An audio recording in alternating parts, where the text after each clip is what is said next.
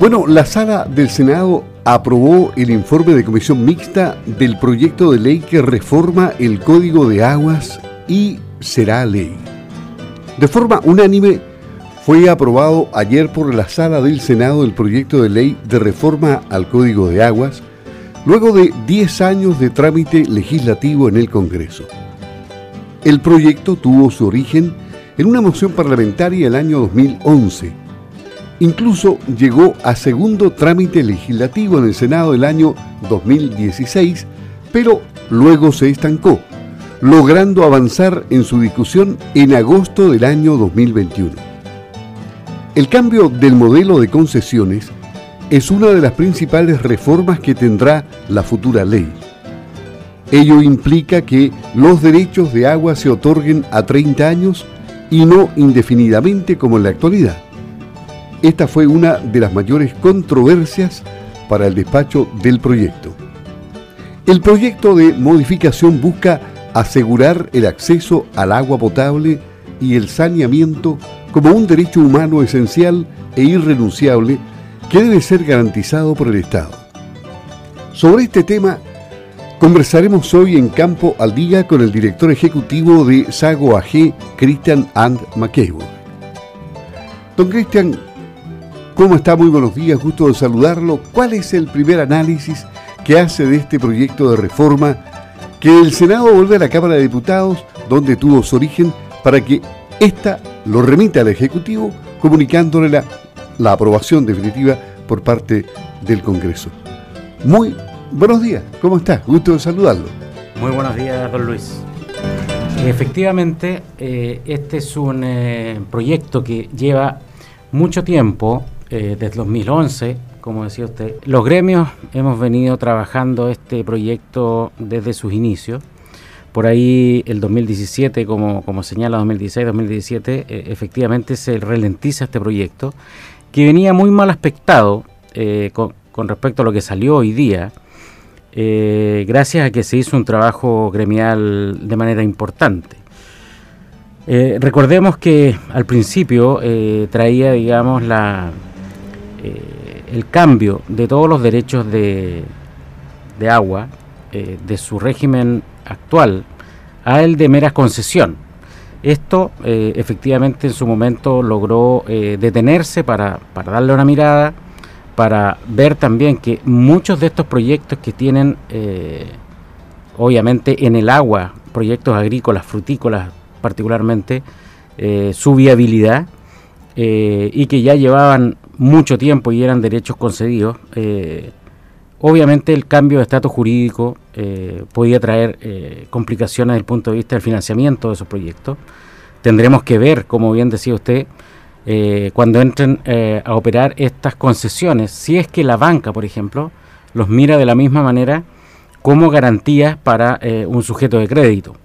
Entonces esa era una de las cosas que, nosotros estuvimos eh, efectivamente como gremio poniendo relevancia en que eh, si iban a existir estas dos, eh, estos dos formas de aprovechamiento de agua jurídica, el derecho como lo conocemos hoy día, que es un derecho de propiedad, no sobre el agua, sino sobre el uso. Eso hay que tenerlo súper claro. ¿ah? el agua es un bien nacional de uso público el dueño del agua es el Estado. ¿ah? Los derechos son un derecho de aprovechamiento. ¿ah? Y anteriormente eh, a esta ley, eh, todos estos derechos que se han tramitado y se han inscrito van a mantener esa condición jurídica, pero los nuevos que se entreguen van a ser concesiones de hasta por 30 años, lo cual genera, obviamente, agricultura de dos clases distintas. Una agricultura que tiene derechos perpetuos, ¿no es cierto?, heredables, y una eh, agricultura que tiene derechos como concesiones por 30 años. Y veremos cómo actúa el mercado y cómo el mercado, digamos, lo, lo sopesa esta, este cambio. Bueno, pero eh, es difícil eh, pronosticar qué es lo que van a hacer los bancos en su momento, pero históricamente obviamente no se arriesgan a, clientes que sean débiles e, económicamente hablando, que no tengan certeza jurídica en su accionar, ¿no? Es correcto, o sea, lo que dice el banco cuando son eh, créditos a largo plazo, por ejemplo, eh, podría darse el caso de que una persona decida entrar en fruticultura teniendo una concesión que se encuentra en la mitad de su vida útil o, o en los dos tercios. Y este es un proyecto, por ejemplo, que tiene un horizonte de 20 o 30 años con un crédito eh, y se podría encontrar que a mitad de camino eh, tendría que verse una eh, renovación de estos derechos, en los cuales podría efectivamente renovarse o no, con lo cual de, no renovarse el proyecto tendría serias posibilidades de seguir funcionando. Un huerto frutícola sin, sin agua, la, la, producción cae enormemente si es que se puede seguir operando. esto después de largas discusiones y todo, habrá que ver por eso, como digo yo, cómo lo toma la banca, porque eh, el, el, hecho que sea una concesión tampoco es una cosa terrible y tan terrible, porque efectivamente está la, la renovación de este derecho y obviamente la persona que lo tiene, que está eh, explotando, digamos, esta, esta concesión, eh, si es que eh, tiene el mismo proyecto, tiene la primera prioridad para eh, otorgársele nuevamente el derecho por otros 30 años y así sucesivamente. Por lo tanto, en, en términos simples, si uno tiene derechos de estos derechos nuevos que son concesiones y tiene un proyecto productivo que traspasa los 30 años, que traspasa generaciones, hoy día el código contempla que la persona o la empresa que está haciendo uso de esas aguas tiene la primera prioridad y no debería tener problemas en renovar permanentemente esos derechos. Bueno, pero aquí pagaron justos por pecadores, porque hubo también mal uso o abuso muchas veces. Absolutamente, y, es eso el tema que nosotros quisimos relevar, que no había que hacer un cambio radical ¿ah? en, eh, el código de agua, sino que, como en muchas otras leyes, había que hacerlo cumplir, ¿ah? había que fortalecer las organizaciones que tienen que ver con eh, la fiscalización. La Dirección General de Aguas, por ejemplo, que, cuenta generalmente con poco personal, no podía dar abasto con, eh, la cantidad de conflictos que se generaban en el agua. Recordemos que en nuestra zona no existe una cultura tan avanzada con respecto al riego y al agua como lo existe en la zona central, donde hablándolo coloquialmente, la gente se agarra balazos por el agua. Eh, entonces la cuida mucho, tiene una institucionalidad, asociaciones de canalistas y todo este tipo de cosas, pero en la cual se generaban algunos abusos y se generaron algunos incumplimientos de la ley, de la ley vigente. ¿eh? Entonces, eso es algo que nos pasa mucho en Chile. Queremos cambiar la ley, pero no nos damos cuenta que la ley que teníamos era suficiente. Lo que pasa es que no resolvía el problema porque no se aplicaba. Chile debe ser uno de los países con más leyes en el mundo, pero la aplicación de la ley generalmente es el problema. O sea, hay un problema de fiscalización, capacidad fiscalizadora del Estado. Capacidad fiscalizadora y efectivamente, hay que decirlo con todas sus letras, hay empresarios inescrupulosos, como lo hay en cualquier rubro y en cualquier negocio, que obviamente violan la ley.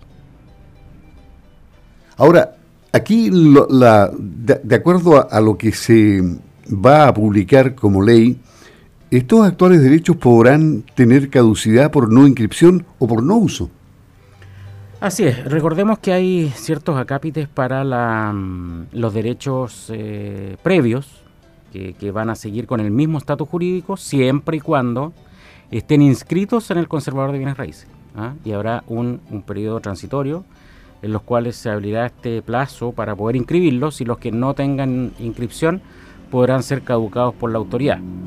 Recordemos también que, este, este código incorpora eh, mayores penalidades, incorpora también mayores atribuciones fiscalizadoras a la DGA, que es algo que los gremios estábamos completamente de acuerdo, eh, y también eh, algunas condiciones que, que nosotros hallábamos muy importantes que tiene que ver con los derechos que eh, algunas empresas o personas naturales constituyen, no consultivos, pero que obviamente bloquean la, la, cuerca o el recurso hídrico para otorgar mayores eh, eh, derechos, cuando van a construir, por ejemplo, proyectos, pero esos proyectos nunca se construyen y el agua jurídicamente está capturada. Sin embargo, se ve ahí, se podría estar ocupando, pero es una central hidroeléctrica que no se hizo, es una empresa de tratamientos que no se hizo, es una eh, empresa de crianza de salmones que no se hizo, pero sin embargo el agua no se puede ocupar. ¿Eso se llama especulación? Eso y también alguien, y por qué no decirlo, pudo constituir derechos de agua para poder especular. Y con, los derechos el Estado los entrega a título gratuito. Y posteriormente, como es un, uno no tiene un derecho de propiedad sobre el agua, sino que sobre el uso, efectivamente uno después puede vender ese derecho de uso a un precio más alto eh, por el mercado. El mercado en el agua tiene virtudes, sin lugar a dudas, pero también tenía estos defectos que se permitía digamos, la especulación, pero eso tenía un mecanismo claro, que era, si usted no la ocupa y está especulando o se cree que está especulando, usted tiene que pagar por eso, pagar un derecho. ¿eh? Y esta tasa eh, de derecho que iba, eh, si es que usted se le daba un plazo, tenía una tasa, si seguía usted sin ocuparlo, la tasa iba en aumento y va a ir en aumento porque esta cláusula sigue vigente, bueno, al final le va a ser tan caro mantener eso no usándolo que lo va a tener que entregar. Eh, y eso es algo que ha estado ocurriendo, pero a nuestro juicio, ese era un mecanismo muy útil para, poder eh, desestimar la eh, especulación, que era una de las principales fallas que las organizaciones, digamos, en torno al agua le veían a la, a la norma anterior, el hecho de, de poder especular. Pero nosotros les dijimos varias veces que los agricultores no éramos los especuladores. Los agricultores lo que hacemos es transformar agua en alimento. Alimento para consumo humano. Por lo tanto, el agua que utiliza la agricultura es un agua de consumo humano. ¿Y, qué problema representa, por ejemplo, la, excesiva cantidad de parcelamiento en los sectores rurales donde también se necesita agua, pero para el consumo humano, con pozos de penetración profunda. Con el aumento de, las parcelaciones, que es evidente eh, eh, en todos los sectores, se generan una, serie de complicaciones. Tanto para la gente que llega a vivir a los sectores rurales, recordemos que los sectores rurales es el uso fundamental, ¿ah? Es la producción de alimentos. Son los campos los primeros que estuvieron ahí. Y hoy día todavía se sigue manteniendo, y eso que los auditores lo tengan claro, eh, si usted llega a vivir a una parcelación, producto de que compró usted una parcela de 5.000 metros cuadrados, esa parcela tiene uso agrícola. Probablemente usted la compró como uso agrícola. Por lo tanto, va a tener de vecinos agricultores. Agricultores que crían ganado, agricultores que eh, siembran, que se produce ruido de maquinaria, que se produce ruido por los animales, que se producen olores particulares, que se producen una serie de cosas. Bueno, eso es lo natural de estar ahí. Por lo tanto, usted no puede reclamar, oiga, los olores, los esto, el otro. Usted fue el que llegó ahí. El campo ya estaba. Y además, si usted está viviendo en esta parcelación y no ejerce una actividad agrícola, usted está incumpliendo la ley. Y recordemos que hay un dictamen de la Corte Suprema que indica que si usted está haciendo eso violando la ley, el contrato de compraventa que usted hizo podría llegar a ser nulo. Así que ojo con el tema de las parcelaciones. ¿eh? Nosotros no estamos en contra de la libertad de poder ejercer cualquier derecho, pero hagámoslo bien. Usted tendría que hacer un cambio de uso de suelo, usted tendría que tener condiciones de urbanidad para vivir ahí. Por lo tanto, las parcelaciones, nosotros no estamos ni a favor ni en contra del libre ejercicio de hacer negocio. Pero si se va a hacer un negocio, hágalo bien. ¿eh? y la mayoría de las parcelas en Chile no están bien regularizadas, al menos las de un tiempo. Hoy día, con este dictamen de la Corte Suprema, yo creo que se ha puesto más, más, más cuidado en que se tiene que cumplir al menos la ley. E, esa, esa casa que usted va a construir ahí tendría que tener un permiso municipal de construcción, tendría que tener alcantarillado, tendría que tener agua. ¿ah? Y eso también genera, ayer tuvimos una reunión con la ministra de Agricultura en, eh, Puerto Montt, estaba presente el alcalde de Río Negro y el alcalde de Río Negro decía, yo tengo hoy día presión, mucho más presión por estas parcelaciones, porque le están pidiendo a la municipalidad tener los servicios que ofrece el sector urbano, muchas veces a 20 o 30 kilómetros de la ciudad. Entonces, ¿cómo llego allá? ¿Eh? y sobre todo en parcelas que son de carácter agrícola. Una subdivisión de 5.000 metros cuadrados hoy día, si no tiene cambio de uso, no tiene urbanización, es para uso agrícola. Si usted vive ahí y no ejerce actividad agrícola, está incumpliendo la ley. Ahora, el, el problema comienza por la venta de esos terrenos agrícolas y los venden ex agricultores o empresas que compraron terrenos agrícolas y no les fue bien. ¿Qué pasa ahí? Efectivamente, hoy día existe una presión también que hay que hacerse cargo de, mm, lugares habitacionales, de, los precios de las casas, digamos, y, la capacidad habitacional que ofrecen las ciudades, de la calidad de vida que ofrecen las ciudades también. Este es un tema no simple, ¿ah? en los cuales los, agricultores, haciendo uso de, de, la ley que los faculta, de poder subdividir hasta el mínimo de 5.000 metros cuadrados, se vende, pero el uso que se le da después es un uso por parte de la persona que lo adquirió. Y la ley indica que estas subdivisiones son para uso agrícola. Si después la otra persona lo usa para otra cosa e incumple la ley, es responsabilidad de la persona que incumple la ley.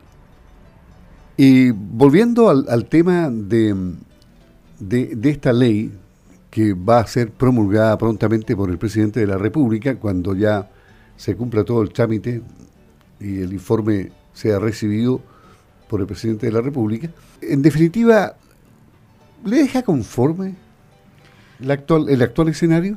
Mira, eh, este es un problema que no solamente se da en este ámbito, sino que se da en muchos ámbitos. El creer que con el mero hecho de legislar se resuelve el problema. Y eso no es así. Eh, y en eso nos hemos acostumbrado mucho en Chile a hacer de toda una ley, por eso que tenemos 20, no sé cuántas, miles de leyes ya dando vuelta. Eh, ¿Qué pasa? Yo puedo tener un excelente código, yo puedo tener eh, todas las autoridades, todos los fiscalizadores, toda la normativa, y si no tengo agua, ¿de qué me sirve? ¿Ah? Si el problema que tiene Chile es que en muchas zonas no es un problema de código, es un problema que ya no hay agua, y cómo voy a repartir justamente o legalmente lo que no existe. Por lo tanto, lo que dijimos nosotros como, como gremio, en ese momento yo me recuerdo bien porque era presidente del CAS y tuvimos que ir a la comisión del Senado que estaba viendo esto. Y nosotros inscribimos un poquito un eslogan. Eh, dijimos lo que, lo que necesita eh, este problema no son normas, sino que son obras. Y eso es lo que falta. Hoy día falta inversión pública. Donde no hay agua hay que ver de qué manera llevamos agua, o de qué manera cosechamos agua, o de qué manera embalsamos agua, o de qué manera gestionamos el recurso para que exista. Porque una ley, por el mero trámite de su existencia, no hace que haya agua en un sector. Eso lo hacen las obras y las políticas públicas no el código de agua. Claro, y tenemos un tremendo bache porque el Estado no ha construido las obras de infraestructura necesarias. Ahora hay ideas como la carretera hídrica, por ejemplo, que también despierta controversia para que se transporte agua de los ríos del sur. El presidente ayer inauguró una planta desaladora pública, la primera del país, en la región de Atacama. Hay privadas también pero esto sale todavía muy caro. Es decir, ¿cuáles son las soluciones definitivas? Efectivamente son múltiples. Como bien usted habla, donde, donde son zonas costeras y ciudades costeras, la desalación hoy día cada vez más es una, una alternativa. La carretera hídrica, que efectivamente tiene bastante polémica porque hay algunas cifras que algunos ingenieros dicen que no cuadran, otros que sí, pero al menos hay una discusión y al menos hay una idea. Las ideas pueden ser buenas o pueden ser malas, hay que eh, evaluarlas en su mérito, pero lo importante es que ya hay planteamientos sobre la mesa. Hay en esta zona, por ejemplo, que todavía nosotros tenemos agua, pero no tenemos que esperar que se acabe para, para hacer algo. Eh, la precipitación está disminuyendo, pero todavía tenemos una precipitación cuantiosa y sobre todo los sectores que más son complicados, que es de Osorno hacia la costa, que, tienen periodos de sequía más importantes pero también que durante el invierno llueve muchísimo, bueno, tiene una topografía privilegiada para construir microembalses, en los cuales se podría incluso generar eh, electricidad para las comunidades, generar agua potable a través de la potabilización de esas aguas, para la agricultura, para el riego y, por qué no decirlo también, para la recreación. Los embalses, si son bien hechos, si son bien eh, eh, investigados y con la tecnología necesaria, podrían generar lagunas artificiales en las cuales se podría hacer turismo, por ejemplo. Entonces tienen externalidades positivas también, pero grupos de interés que eh, creo yo muchas veces se quedan solo en el diagnóstico y no dan soluciones, se oponen a todo y no ven las externalidades positivas y solamente ven las externalidades negativas. Bien, le agradecemos a Cristian Ant Maqueoy, director ejecutivo de Sago AG, el estar conversando aquí en Campo al Día. Nos faltó tiempo. Eh, faltó preguntar qué más se conversó con la ministra. Si lo puede sintetizar en 30 segundos, difícil. Muy, muy sucinto. Eh, la ministra venía un poco a dar cuenta de su gestión. Nosotros le dijimos que hay temas de agua que son fundamentales sobre todo tratamos ese tema, pero lo otro que es fundamental y, fue parte de lo que Sago dijo en ese momento es la creciente violencia que eh, azota la región de la Araucanía, que ha llegado hasta la zona de los ríos y los lagos. Nosotros no podíamos no decir que ayer, por ejemplo, había un productor en la comuna de Máfil cosechando con protección policial y claramente eso no es lo que un país necesita para el desarrollo de la agricultura y de sus alimentos. Caramba, ¿no? Le agradecemos nuevamente al secretario ejecutivo Cristian el haber estado aquí en Campo al Día. Que tenga una buena jornada y a seguir analizando el código de aguas porque es muy, muy relarga la ley y hay que ver qué más tiene. Hay que mirarlo bien. Muchas gracias, don Luis.